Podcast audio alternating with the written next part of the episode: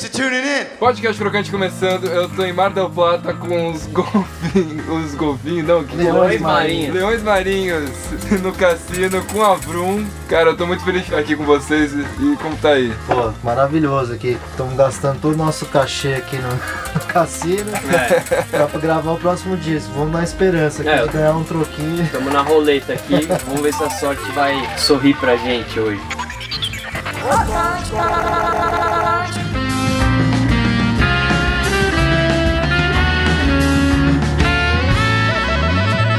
Bom, eu sou o Daniel Ferraz, o Ferraz M. Daniel nas interwebs. Eu tô aqui com a Vrum e eu tô com dois integrantes, o Anderson Quevedo, que é saxofonista, tá na flauta, composições e direção musical, olha que chique.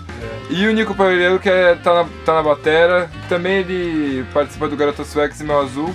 E o Anderson tá em vários projetos, com Criolo, Bexiga 70, Otto, enfim, muita coisa. Eu queria saber, cara, o o Vrum é uma banda de... Você pode dizer- que é um jazz brasileiro instrumental. Ele acabou de lançar um singlezinho, que é o Raga Vrum, e ainda conta com um disco em 2015, né, que é o próprio. Isso. Eu queria saber uma coisa de vocês. É meio clichê e tal, mas por que o nome Vrum? Por causa da sonoridade mesmo, da, da, da questão da ono- onomatopeia. Pra, pra música instrumental, eu acho legal até essa coisa da onomatopeia. E principalmente porque a referência maior da gente é basicamente o rock progressivo. E uma das bandas que todo mundo gosta muito é o King Crimson. Sim. E teve um disco deles, acho que é de 80, né, da década de 80, que chama Vrom Vrom, que na, a escrita é com O. Sim. Aí a gente, em uma reunião assim para decidir o nome da banda, a gente optou por fazer o Vrum com, com dois U's, dois M's, Pra brasileira. ter É, essa- exato. pra ter essa referência também, né, do, do rock progressivo.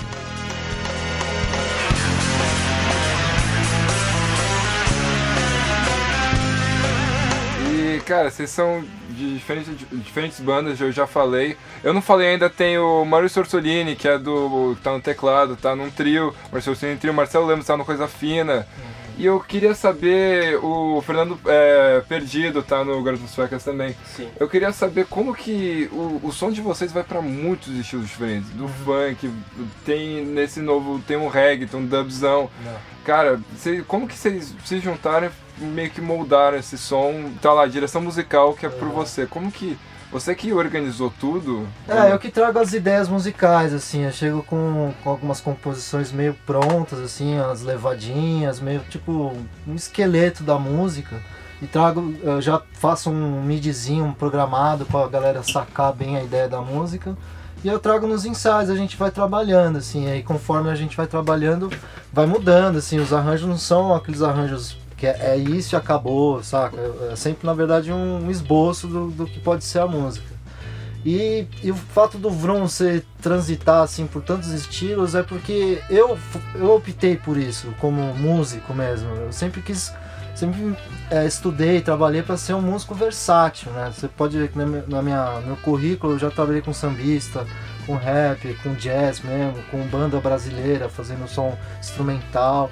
Então, aí quando eu vou escrever, não tem como eu fugir disso. Eu também não quero ficar preso numa coisa só. Eu gosto dessa coisa ampla de transitar, que é meio da escola do Hermeto, que a gente pensa que é a música universal, não tem muito jazz, não sei o que, é, samba só, choro, é música universal, é tipo é uma linguagem que qualquer lugar do mundo vai entender, assim, sem falar um A, a pessoa vai sentir uma emoção, vai entender alguma coisa daquela música. Isso aí, acho que também tem a influência de cada um dos integrantes, assim. A gente, Sim, a gente assim, resu- resumidamente, a gente pode, pode se dizer que a gente é uma banda de jazz, mas a, a, a gente não é. a- os integrantes não são jazzistas, sabe? Músicos de jazz. Acadêmico, É, assim, acadêmicos, coisa- jazzista mesmo, assim. A gente ouve, gosta muito, tem essas influências, mas a gente gosta muito de, de vários tipos de música, e inclusive música pop também. Então isso também dá pra ver no, na- no nosso som, assim.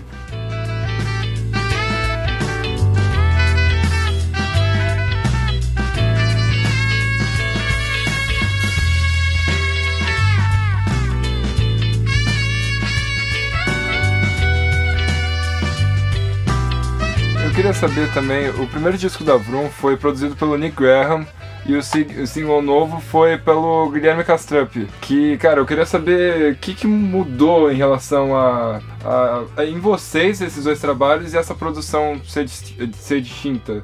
Ah, basicamente, o Nick ele trabalhou a sonoridade do disco, né? Ele que veio com essa ideia de, de, de, de gravar em analógico, de mixar, masterizar, fazer todo ao esse vivo, processo. Gravar ao vivo. Gravar ao vivo, é, partiu dele, né? Então a contribuição dele foi enorme pra gente, né? Deixou o disco com uma sonoridade bem viva, da, o som tá muito quente, tá maravilhoso.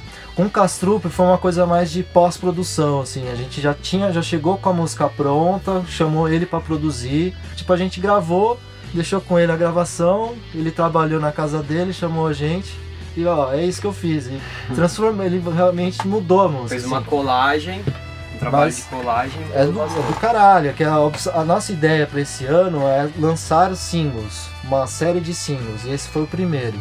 E a ideia é convidar pessoas de produção, outras bandas para participar.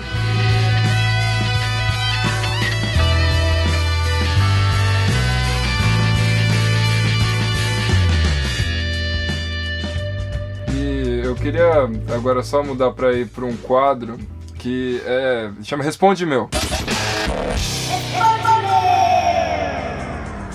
Se você hipoteticamente encontrasse o um Neandertal e, e, e você visse que ele. Não, e você colocasse pra ele ouvir Vrum, numa escala de 0 a 10, quão feliz você ficaria se ele dançasse loucamente? Mil. se existisse a possibilidade de tocar junto com o Joe Contrain, você tocaria na hora ou tremeria na base? Nossa, ia tremer na base forte, mas ia tocar, né? Lógico, não ia perder essa oportunidade. A pior coisa que pode acontecer em algum show. Isso. a pior coisa a se fazer antes de um show. Não fazer cocô. Se tiver com vontade de fazer cocô, vá, cara. Porque fazer. Ficar segurando fazer uma show hora. apertado é a pior coisa que você pode fazer, cara. E agora essa é a última. Respondo mais rápido para conseguir fechar aqui esse quadro. Nesse mundo diaspórico pós-moderno, quão difícil é esquecer uma lógica egóica quando se é músico? Sendo que, quando acaba tornando um exemplo para muita gente, desacreditado pelas grandes narrativas, ou essas não caíram em descrédito? Nossa, que pergunta difícil. Uma brincadeira. Esse foi o responde meu.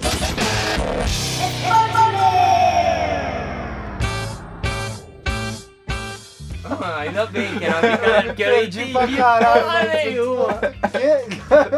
Cara, é, eu queria saber. Em 2015, é, vocês fizeram o primeiro disco, teve a ajuda dos fãs e tal. E vocês falaram, pô, a gente quer lançar em, em single, de uma. Talvez não, não vai demorar tanto pra sair novo material. Acabou de sair o, o single e o dub também da, da, da, da Raga Vroom. E vocês vão continuar nessa, nessa onda de singles, mas vocês vão juntar pra um disco? Qual que é o plano? O plano é não temos exatamente um plano muito estabelecido. A ideia sim é, tipo, de repente compilar todas essas, essas gravações e lançar um, um material. Ou- mas o que a gente ainda não definiu, mas vai ser isso ou se vai já entrar no segundo CD ou se só vai ser um, uns EPzinhos mesmo. É que, meu, a gente tem muita música. Isso, na verdade, tá sendo um problema pra gente, que não é bem um problema, mas a gente tem muita música, então a gente tá meio que querendo lançar tudo, assim, né? Então tem que porque eu acho que o disco é legal a gente pensar num conceito e tal, tentar Imunidade. né? unidade. Aí não sei se, se realmente essas faixas que estão vindo vão vão tá, vão fazer parte com desse. outra. É. Mas a gente vai, vai, vai sentindo. A ideia por enquanto é lançar esses quatro singles esse ano, vão ser quatro singles. E aí a a partir desses lançados a gente de- decidir o que, que vai, o que, que vai ser. Se vai ser um CD compilado dos singles ou eles vão participar do novo disco mesmo. Ou se a gente faz as duas coisas, lança um compilado dos singles e mais pra frente do ano um, um disco novo.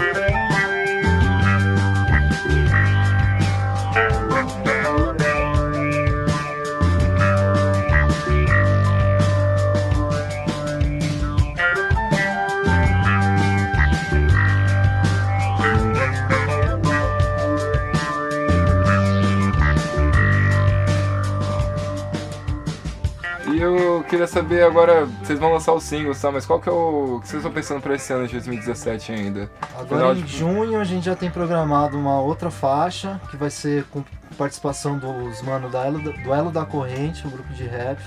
Da hora. E essa vai ser uma produção nossa com os caras, não- A gente ia, ia chamar um produtor, mas não, não bateu a agenda e também a gente não pode ficar segurando muito. Então bola pra frente. Então vai ser a próxima faixa inédita, vai ser em parceria com ela da corrente. Ah, e acho que é isso, continuar tocando, né? É, conseguir A gente tá tocando fechar mais bastante aí aí shows, tentar fechar Sesc, os festivais que tão, vão começar a rolar aí novamente, É. né? E manter a banda rolando, tocando e circulando, assim. Por mais que seja no seu espaço, você tá, né, dando É. as caras aí, que é sempre importante, cara.